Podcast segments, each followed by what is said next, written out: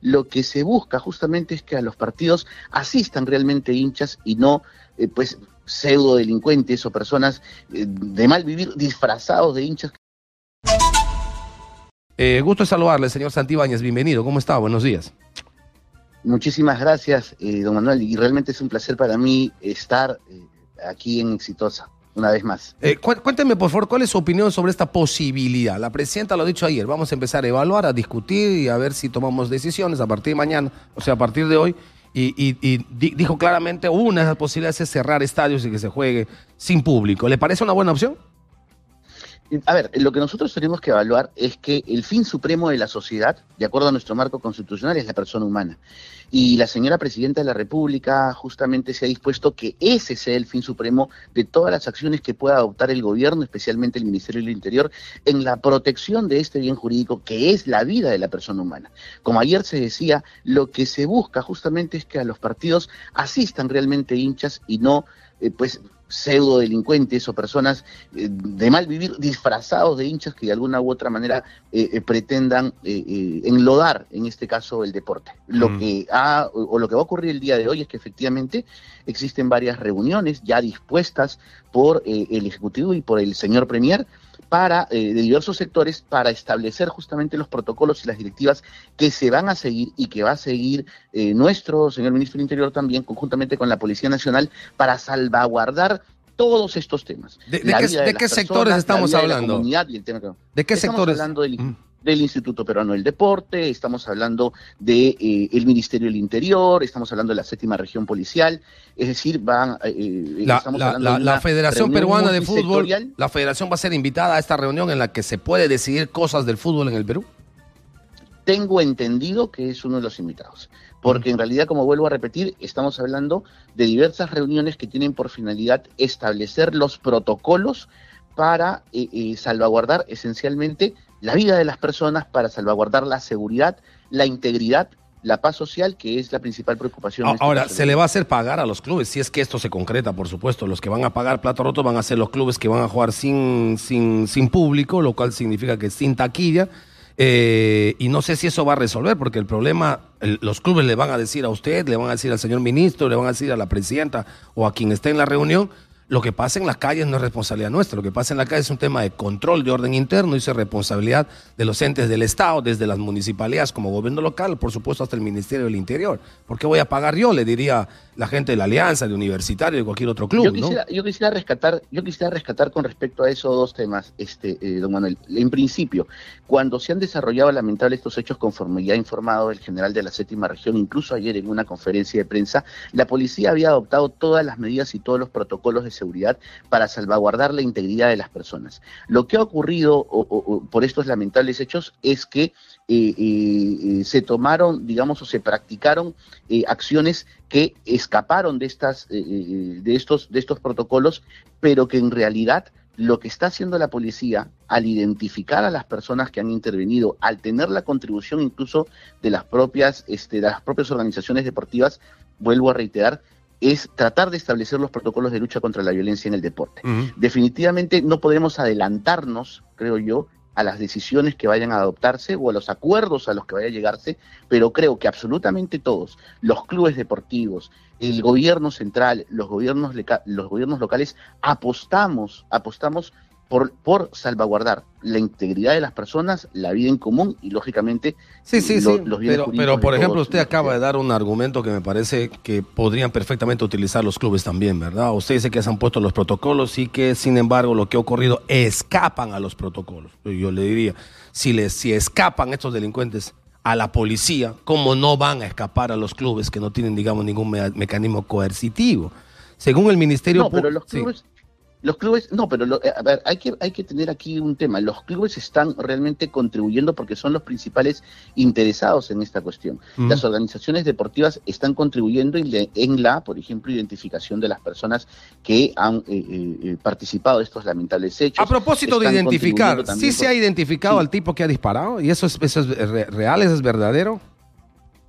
A ver, la información justamente que ha proporcionado el, general director de la séptima región policial el día de ayer es que se tiene eh, eh, identificado a la persona que eh, presumiblemente había desarrollado este acto, este acto delincuencial y que la policía ya está adoptando todas las acciones pertinentes para su ubicación y captura. Más cuestiones de esas, por una cuestión simplemente de seguridad e inteligencia, no podemos revelar, pero la información que nos ha sido eh, proporcionada y que también ha sido puesta en conocimiento del Poder Ejecutivo es que ya se tiene identificada la persona y estamos, Dios mediante, prontos a su... Y, se puede y se puede confiar, señor Santibáñez, en una cosa así, si tengo en cuenta el antecedente del famoso Chato César o Maldito César, o no sé cómo le llamaban al tipo, perfectamente identificado en noviembre del 2022, matando dos personas también en el marco de un partido de fútbol en Jesús María en la Avenida Cuba y desde noviembre del 22, perfectamente identificado a febrero del 24, nadie lo captura. A ver, lo que nosotros, lo que nosotros justamente como, como Ministerio del Interior, y vuelvo a reiterar, conjuntamente con la Policía Nacional se ha hecho, es desarrollar un trabajo, una labor de investigación para primero identificar a la persona que habría cometido este hecho. tenemos que hablar siempre, digamos, de presunciones, porque así lo establece la norma, ¿no? Que habría cometido este hecho. Ya se tiene plenamente identificado. La Policía Nacional está, ejecutando en este momento absolutamente todos los protocolos para el cumplimiento de su función. La función de la Policía Nacional es poner a disposición de a esta persona de la justicia y ya la justicia se encargará a través del Ministerio Público y del Poder Judicial de aplicar las medidas pertinentes. Se están haciendo todos los eh, o se están cumpliendo con todos los mecanismos para lograr el objetivo, se está haciendo. Entonces, esperemos, y vuelvo a, reiterar este modo, Manuel, esperemos el trabajo de nuestra policía. Recordemos que hay una nueva comandancia general, hay un nuevo director de la séptima región policial con muchísima experiencia, el general Felipe Monroy, este, que han actuado de manera inmediata y que esperemos en, las próximos, en los próximos días tener resultados positivos. vamos, a tener en las, vamos a tener en las próximas horas la cara de este sujeto en la lista de los más buscados.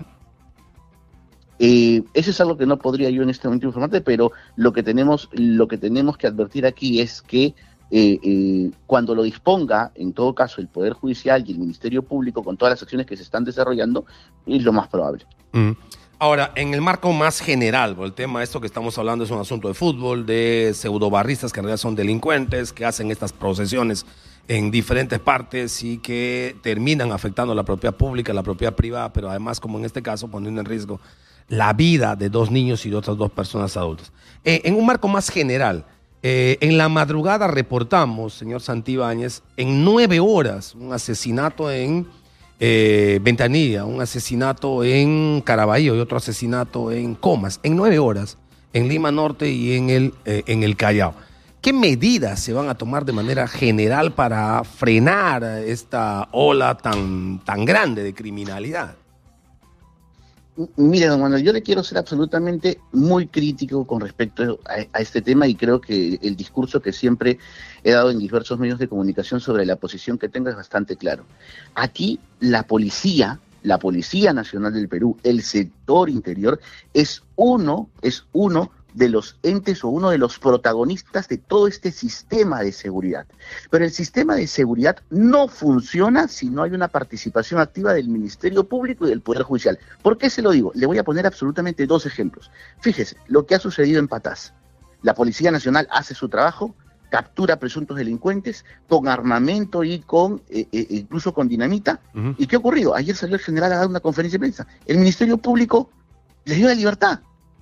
Otro ejemplo, hace unos días ustedes informaron de una persona que había sido asesinada por sicariato, que recordemos mucho, o para que lo recuerden todos los televidentes, no tenía, no tenía una mano. ¿Y por qué no tenía una mano? Porque días antes había sido detenido por la Policía Nacional en un acto de amedrentamiento contra una persona a la que estaba extorsionando y le había explosionado un artefacto explosivo en las manos. Por eso no tenía una mano. Y a los dos o tres días muerto por sicariato. ¿Quién le dio la libertad? ¿La policía? No, Manuel, se lo dio el Ministerio Público. Entonces, nuestra policía, el sector interior, está absolutamente comprometido con la lucha contra la delincuencia, pero, pero también tiene que comprometerse absolutamente todos los demás factores. usted pero, me habla, por ejemplo, pero me está, pero me está, pero me está poniendo la pelota en otros, en otras instituciones que efectivamente tienen responsabilidad. La policía está cumpliendo su trabajo. está, cumpliendo, su trabajo. ¿En serio está cumpliendo, la policía? Su trabajo. Sí, la policía está cumpliendo Pero, su trabajo. Pero, señor Santibáñez, ¿cómo está cumpliendo su trabajo la policía? Le estoy hablando de tres asesinatos en nueve horas, no hay ni un solo detenido. Y han llegado a las escenas de crimen en 45 minutos después.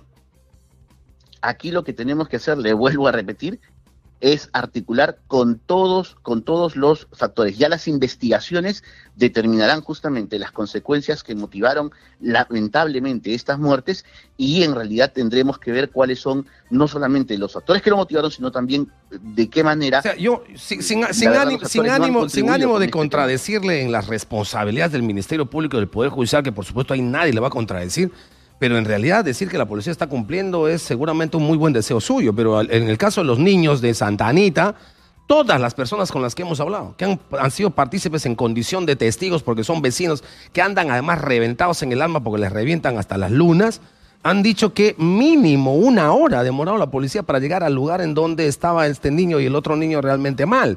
Eso no es cumplir. Aquí a ver, como le vuelvo a repetir, la policía dentro de los protocolos que practicó para, eh, en este caso, para la vigilancia de las, de las barras que estuvieron participando, logró también importantes detenciones.